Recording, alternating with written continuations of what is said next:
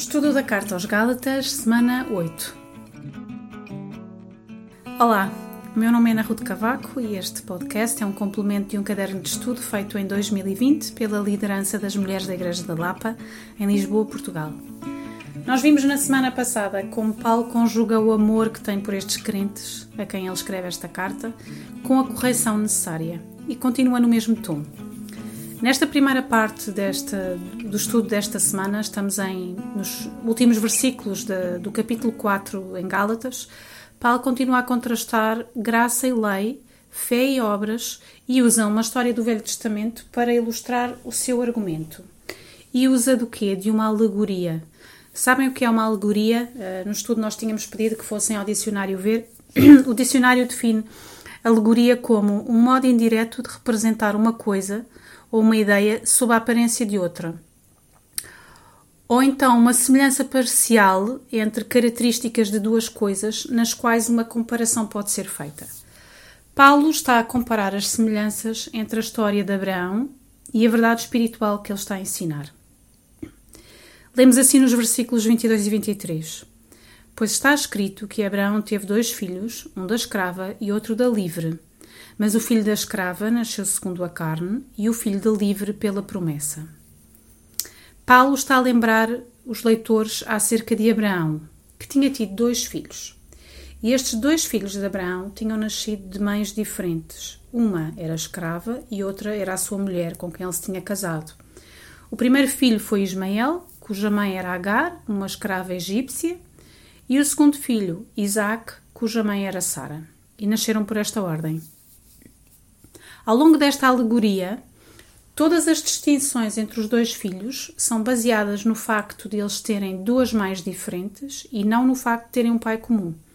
E Paulo refere que a herança da linhagem por meio de uma mãe significa perdição e escravidão, e a herança da linhagem por meio de outra mãe significa salvação e liberdade. Então Paulo passa a explicar. Ele recorda que o filho da escrava nasceu de acordo com a carne e o filho da mulher livre por meio de uma promessa. Então, como é que isto aconteceu para nós podermos compreender? Um, Deus tinha prometido um filho e a Abraão, na verdade, ele tinha dito que ele seria o pai de uma grande nação, mas tinham-se passado alguns anos e Sara, a sua mulher, continuava sem engravidar. Então Sara sugere ao marido, para resolver este assunto, que tenha um filho com a sua escrava Agar. O nascimento daquele filho, cujo nome era Ismael, foi de acordo com a carne porque tem a ver com este episódio. Não é carne no sentido físico da concepção, mas porque o esquema, a forma como isto foi planeado, idealizado por Sara e depois executado por Abraão, foi motivado por desejos carnais, egoístas, o nascimento de Isaac, porém, filho da mulher Sara, foi por meio da promessa que Deus tinha feito a Abraão de que ele seria pai de uma grande nação. A sua concepção foi sobrenatural, não no sentido que ele foi concebido diretamente pelo Espírito Santo, porque nós sabemos que não foi, o único que foi foi Jesus, mas porque o Espírito Santo, neste caso, milagrosamente permitiu que Abraão e Sara gerassem um filho depois de toda uma vida a ser estéril. Sara já tinha 90 anos quando deu à luz Isaac. A concepção de Ismael representa o caminho do homem, o caminho da carne, enquanto que a de Isaac representa o caminho de Deus, o caminho da promessa. O primeiro representa o caminho do esforço próprio, o segundo representa o caminho da fé. Um é o caminho do legalismo, o outro é o caminho da graça. Ismael simboliza aqueles que tiveram apenas um nascimento natural e que confiam nas suas próprias obras. Isaac simboliza aqueles que, além do nascimento natural, tiveram um nascimento espiritual porque confiaram na obra de Jesus. Paulo explica que estas mulheres, a escrava Agar e, e Sara, são ilustrações de duas alianças. Agar e Ismael representam a aliança da lei e das obras, e Sara e Isaac representam a aliança da graça e da fé. Paulo refere-se à primeira Jerusalém como presente, mostrando que ele tem em mente a cidade com esse nome. Assim como Deus escolheu o Monte Sinai como a localização geográfica para dar a antiga aliança a Moisés, ele escolheu Jerusalém como a localização geográfica onde a antiga aliança seria mantida. Nesta ilustração, os dois lugares representam a antiga aliança da lei. Sabemos também que este foi o lugar para a consumação da nova aliança, com a morte e a ressurreição de Jesus. Mas, à exceção de uma pequena minoria, neste tempo de Paulo, os habitantes desta altura, em Jerusalém, estavam a recusar a mensagem da salvação, escravos do legalismo. Os judaizantes da Galácia, não rejeitando a mensagem da salvação, subvertiam-na e transmitiam uma outra mensagem que, na prática, significava trazer de volta uh, estes crentes a uma escravidão sem esperança, no fundo, dos filhos de Agar. Os descendentes espirituais de Sara, por meio de Isaac, por outro lado, vivem na Jerusalém de cima e são livres porque ela é a sua mãe. Se estiverem entre aqueles que vivem pela fé, na graciosa promessa de Deus dada a Abraão e cumprida em Jesus Cristo. Mas a nossa cidade está nos céus, de onde também esperamos o Salvador, o Senhor Jesus Cristo, lemos na carta que Paulo escreve aos Filipenses. Os habitantes da Jerusalém Celestial estão livres da lei, das obras, da escravidão e da carne. Eles também são livres, ao contrário dos habitantes da outra Jerusalém, para realmente fazer o bem e agradar a Deus, porque estão capacitados pelo Espírito Santo. E é esta a diferença. Paulo continua e diz: Pois está escrito: Alegra-te, mulher estéril que não dás à luz, esforça-te e clama, tu que não estás de parto, porque os filhos da solitária são mais do que os da que tem marido. Estas palavras foram originalmente escritas para alegrar os judeus exilados na Babilónia, mas são aqui aplicadas a Sara, a mulher estéril, cuja esterilidade parecia uma barreira impenetrável para o cumprimento da promessa de Deus ao seu marido Abraão. Da mesma forma que Sião foi mãe de filhos pela graça após o cativeiro, assim os crentes vão ser multiplicados na Jerusalém Celestial, que também foi figurativamente estéril por um longo tempo. De uma vez só, Paulo apresenta o fator comum do poder divino em favor de Sara, dos judeus cativos e da Igreja, e esse fator comum é a graça. Dirigindo-se aos crentes na Galácia como irmãos, Paulo diz-lhes que, como Isaac, eles são filhos da promessa. Cada crente, como Isaac, é sobrenaturalmente concebido, nascido milagrosamente, e a descendência da promessa de Deus a Abraão é cumprida em Cristo. Aqueles que começaram a cair na armadilha do judaísmo legalista devem se lembrar de que são filhos da promessa, que devem a sua vida não ao seu próprio esforço, mas ao poder de Deus. O poder soberano da graça de Deus deu-lhes vida, e voltar para a lei era negar essa obra divina e desonrar a Deus. No final do capítulo 4, Paulo menciona os resultados de sermos um Isaac espiritual, um filho redimido da promessa por meio de Sara. Quando Abraão deu uma festa para celebrar o, desmame de Isaac, Ismael fez pouco da ocasião. Podem ler em Gênesis 21. Ele odiava Isaac, assim como a mãe odiava Sara. Assim também é agora, disse Paulo aos Gálatas. Ao longo da história e ainda hoje, os descendentes físicos e espirituais de Agar e Ismael opõem-se e perseguem os descendentes físicos e espirituais de Sara e de Isaac.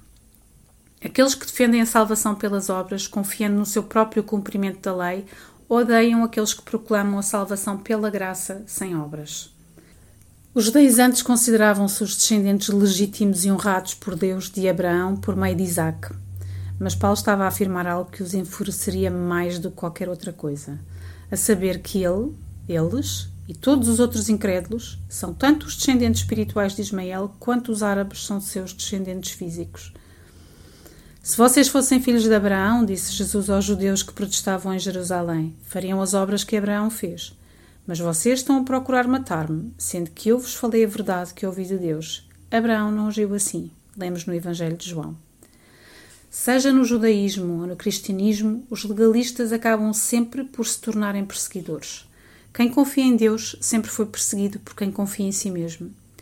Embora os crentes sejam irmãos em Jesus Cristo e, portanto, não são filhos de uma escrava, mas da mulher livre, eles têm a obrigação de viver fielmente para o seu Senhor.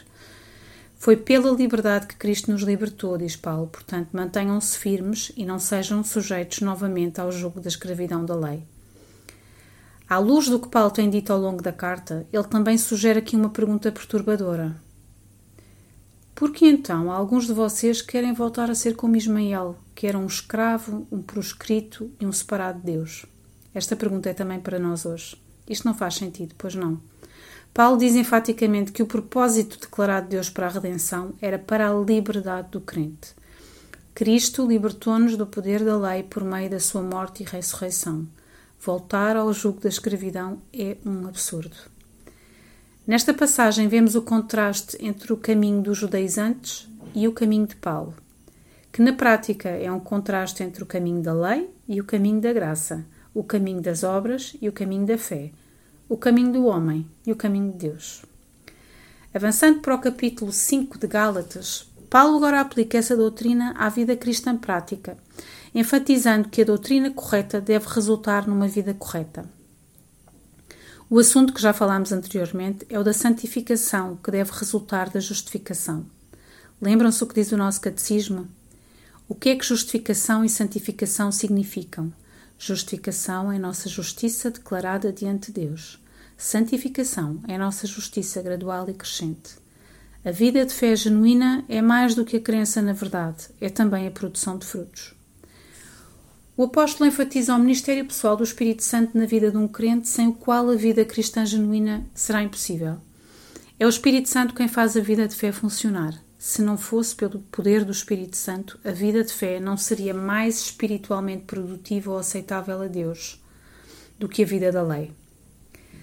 A liberdade pela qual Cristo nos liberta é a liberdade de viver uma vida de justiça no poder do Espírito Santo. Padrão de santidade de Deus não mudou. Como Jesus deixa claro no Sermão do Monte, isso requer não apenas uma performance exterior, mas perfeição interior. Através do seu Espírito Santo, os crentes têm a habilidade, a capacidade de viver uma vida interna de justiça. Iremos ver nas próximas semanas os dois capítulos finais de Gálatas são um retrato da vida cheia do Espírito, do crente implementando a vida de fé sob o controle do Espírito Santo. A vida cheia do Espírito, portanto, torna-se em si mesma um poderoso testemunho do poder da justificação pela fé.